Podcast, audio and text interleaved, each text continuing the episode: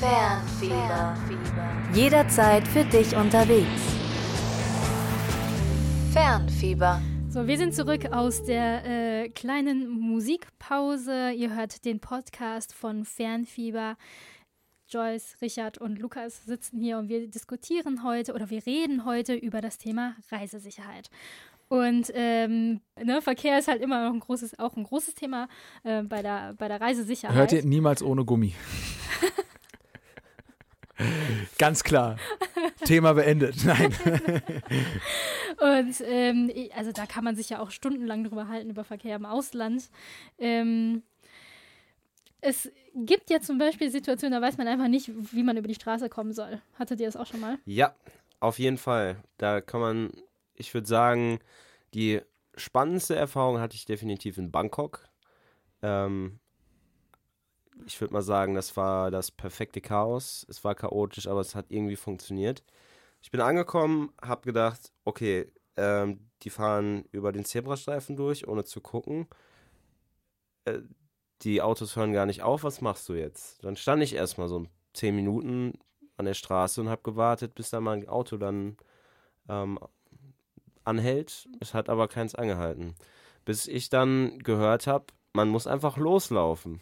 Und wenn du dann einfach losläufst, dann halten die für dich an.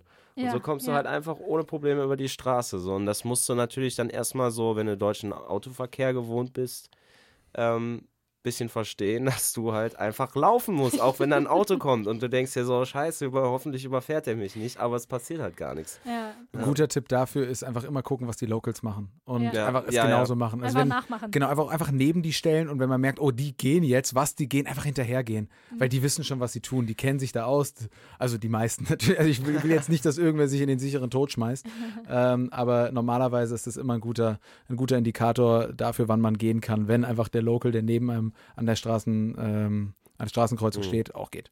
Ja, also in Asien ist es ja voll häufig so. Ich meine, in Italien ist es ja auch teilweise ja, so. Ja, ja, klar. Italien. Oh ja, aber in China Rom. zum Beispiel auch muss man einfach gehen. Also meine, als ich das erste Mal mit äh, meiner Familie in Peking war, ähm, haben wir dann äh, ein paar Einheimische gefragt, ob die uns kurz über die Straße bringen können, weil wir kommen ja eigentlich nicht aus China, wir kommen ja aus Hongkong und da ist der äh, Verkehr halt schon ein bisschen humaner. Okay. Und ähm, ja, also ich glaube, äh, der unser Helfer war auch äh, sehr froh, dass, äh, dass er uns helfen konnte eben und äh, fand das, glaube ich, auch recht amüsant. Ja, das glaube ich. Ich war jetzt, äh, ich war zuletzt im Kosovo und äh, da ist tatsächlich so, also die ganzen Länder drumherum, also wohl Albanien, Serbien und auch Montenegro, katastrophaler Verkehr. Mhm. Und äh, eigentlich auch im Kosovo, das ist auch ein Katastro katastrophaler Verkehr. Aber, und das ist das Faszinierende, du stehst, stehst am Straßenrand, wartest auf eine Straßenlücke, äh, auf eine, auf eine Lücke zwischen, zwischen dem Verkehr, in der du die, die Straße ähm, überqueren kannst. Aber die Autos halten einfach. Zwei Meter daneben ist ein Zebrastreifen oder eine Ampel, äh, aber die Autos, Autos halten trotzdem. Also es ist, es ist äh, un unverständlich. Da hupt niemand. Das habe ich also ein so verkehrs-, fußgängerfreundlich äh, freundliches Land habe ich noch nie erlebt. Das war aber unglaublich. Wenn die Jetzt, nicht hupen, das finde ich schon krass. Ja, ja die, also haben sie, haben sie wirklich nicht. Ich weiß nicht, ob einer schon mal von euch in Ungarn war. Ja, ja, nee. war ich auch. Äh, in Budapest fand ich es ähnlich. Also jeder Autofahrer ja, hat, hat, dich, hat dich vorgelassen, ähm, die sind halt super schnell über Zebrastreifen gerast. Und wenn du halt da standest, da hast du gedacht, okay, ich warte mal, mal gucken, was passiert. Und alle halten. Du stehst ähm, einfach an der Straße ohne, ohne Zebrastreifen, ohne Ampel. Die Leute halten für dich, lassen dich vor. Du bedankst dich, alles gut. Ja. Ah, okay. Ja. ja. Und es ist trotzdem chao chaotischer Verkehr ja, da, aber du kommst durch als Fußgänger. Okay, du überlebst. Thema Hupen. Ja. Ähm, ja, glaube ich, kennt jeder, der, der, in, in, äh, der, der viel unterwegs ist, dass einfach überall eigentlich mehr gehupt wird als in Deutschland, oder? In ja. Deutschland ist eine Hupe äh, ein, ein sage ich mal, ein sehr seltenes Geräusch. Mhm. Außer in Köln. Außer in Köln. Aber ey, selbst hier. Also, es ist noch ge Ja, aber du hast ja. schon recht. Also so zum Beispiel in asiatischen Ländern Hupen ist da irgendwie einfach Ach, Kommunikationsmittel. In, Afrika, in, in afrikanischen in Afrika Ländern, ich wette in mittelamerikanischen, südamerikanischen Ländern genauso, oder? Ja klar, da haben die also, gehupt ohne Ende. Ey. Ja. Aber das war auch dann wirklich pure Aggression, wenn, wenn du gehupt hast. Ach so, es Ach, war echt? nicht mehr so, hup, also es, ich komme jetzt. Es war, also zum Beispiel, ich glaube so im, im Mittelmeerraum, so Spanien, Italien, wenn du hupst, das ist so, hallo, lass mich mal vorbei. Und Achtung, wenn, ich komme um die Ecke. Dann macht man, macht man mal Platz oder so. In Mexiko waren es, glaube ich, so zwei Varianten, die du hattest. Ähm, die erste war, wenn du mit so Bussen gefahren bist, die haben von der Ampel, äh, von der Kreuzung haben die gehupt ein paar Mal, dass sie ist, Achtung, ich fahre jetzt hier durch. Ob rechts vor links ist oder nicht, ist egal. Mhm. Ich fahre jetzt hier durch. Wer zuerst hupt, der hat halt Vorfahrt. So, das hatte ich das Gefühl. Und das zweite war halt ähm, wirklich so, wie man es so ein bisschen auch aus Deutschland kennt. So, ich komme und jetzt weg mit dir. Ja. Ja. Die, die krasseste Geschichte, die ich, glaube ich, äh, je im Verkehr erlebt habe, war äh, in Ägypten. Wir sind von, äh, mit dem Bus von Hurghada nach Luxor gefahren. Wir sind, wir sind in Hurghada gelandet und äh, sind dann äh, nach, nach Luxor gefahren. Und ähm, eigentlich heißt es, äh, eigentlich heißt es, dass, äh, dass man nachts nicht fahren soll. Aber weil das ewig gedauert hat, irgendwie einen Bus zu finden, als wir losfuhren, ging gerade die Sonne unter und es war kurz danach auch äh, dunkel und zwar stockdunkel. Es gibt natürlich keine Straßenbeleuchtung. Die Straße geht drei Stunden lang durch die Wüste, drei Stunden lang durch nichts. Ähm, und äh, die Straße ist auch nicht im besten Zustand. Und äh, es gibt keine Leitplanke, einspurig. Ähm, das heißt, die gegenüber, also die, die, die, die, die, die, die Fahrzeuge, die einem entgegenkommen, sind quasi, sag ich mal, in, in, äh, fahren unmittelbar an dir vorbei. Und äh, dann haben die sich immer Lichthupe gegeben. Und wir haben auch nicht verstanden, warum sie sich jetzt Lichthupen geben.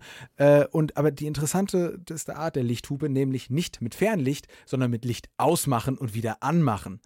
Und das war also bei Nacht in, ohne, ohne Straßenlaternen, du siehst für einen kurzen Moment, siehst du nicht, dass dir einer entgegenkommt. Und teilweise, wenn niemand kommt, haben die das Licht auch ganz ausgemacht, wo ich mir einfach dachte, könntest du bitte das Licht wieder Hä, anmachen? wieso Da das bist, bist du komplett wahnsinnig. Also wirklich, wir, wir haben nicht verstanden, warum und wie, nach welchem Prinzip die diese Lichthupe jetzt anwenden und warum er dann auf einmal das Licht komplett ausmacht, hat auch niemand verstanden. Weil Blenden, ja, das, äh, das, wirklich, also wir haben, also es war uns ein Rätsel und wir saßen da auch im Auto und dachten so, bitte, und er ist natürlich auch noch gefahren wie eine Sau. Ja. Ne? Und das Krasse war, auf dieser ganzen Strecke, äh, gefühlt kannte der jedes Schlagloch. Also im Dunkeln wusste der ganz genau, wann der abbremsen muss, Aha. um dann dieses Schlagloch ganz langsam äh, zu, zu, zu überqueren und dann wieder pff, losgefahren und wieder volle Kanne, Licht aus.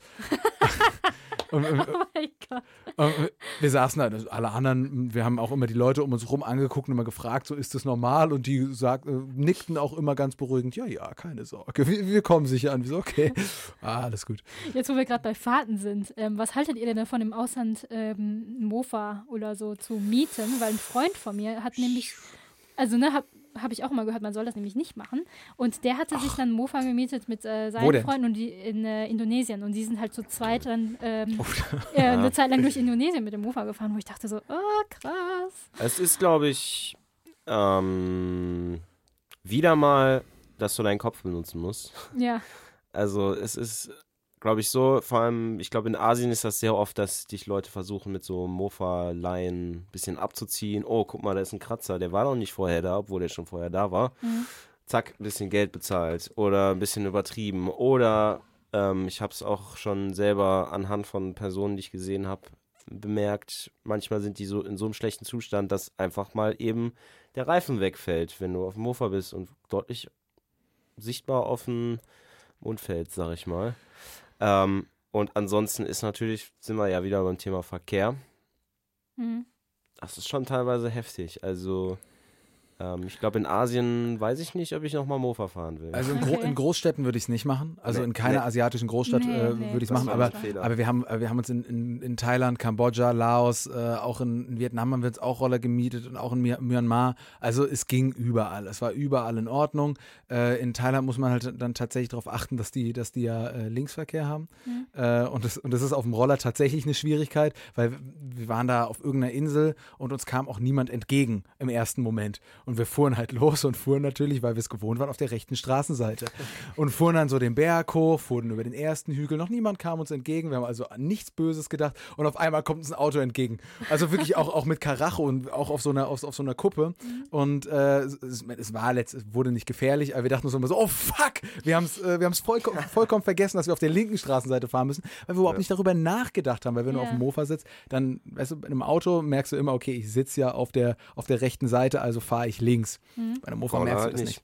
Naja, aber muss ich ja recht geben. So im ländlichen ist das halt Ja, alles ja, super entspannt. Da habe ich auch ein paar Mal gemacht. Ich bin einmal in Kambodscha ähm, in der Sch oder aus der Stadt rausgefahren und ich habe echt gedacht, so, wenn du jetzt hier einen Fehler machst, du guckst einmal nicht auf, auf deine Mitfahrer links und rechts und vor dir, Hm. ähm, dann könntest du irgendwie von Auto kommen oder so, weil die Ja. sind so bescheuert gefahren und ich Mhm. bin einfach nicht. Ich habe so gedacht, ich habe echt auf alles um mich herum geachtet, weil ich habe gedacht, scheiße, ey, wenn du jetzt nicht auf deine Mitfahrer achtest, ist es vorbei.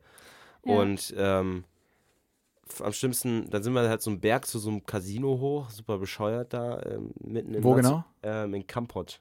Ah ja. Und ähm, jo, und dann fahren die da die Serpentinen hoch und runter auf beiden Spuren und mit 80 km/h eine ganz scharfe Kurve und du denkst so, Oh wenn dir jetzt im falschen Moment einer vorbeikommt, dann ist aber wieder mal nichts passiert, Ja. aber es ist auf jeden Fall in den Städten, wie du sagst, sollte man auf jeden Fall nur mit Erfahrung oder besser gar nicht tun. Ne? Aber selbst aus dem Land kann das ja auch gefährlich äh, sein. Also wenn die Straßen zum Beispiel nicht richtig ausgebaut sind oder es gibt halt so ländliche Regionen, wo halt keine Zäune an den Bergen sind, wo du dann halt äh, an, ne, über den Straßen ranguckst Ja, und dann gut. geht's da halt irgendwie tausend Meter weit runter. Ähm, ne, da auch Don't Be Stupid. Fernfieber. Jederzeit für dich unterwegs. Fernfieber.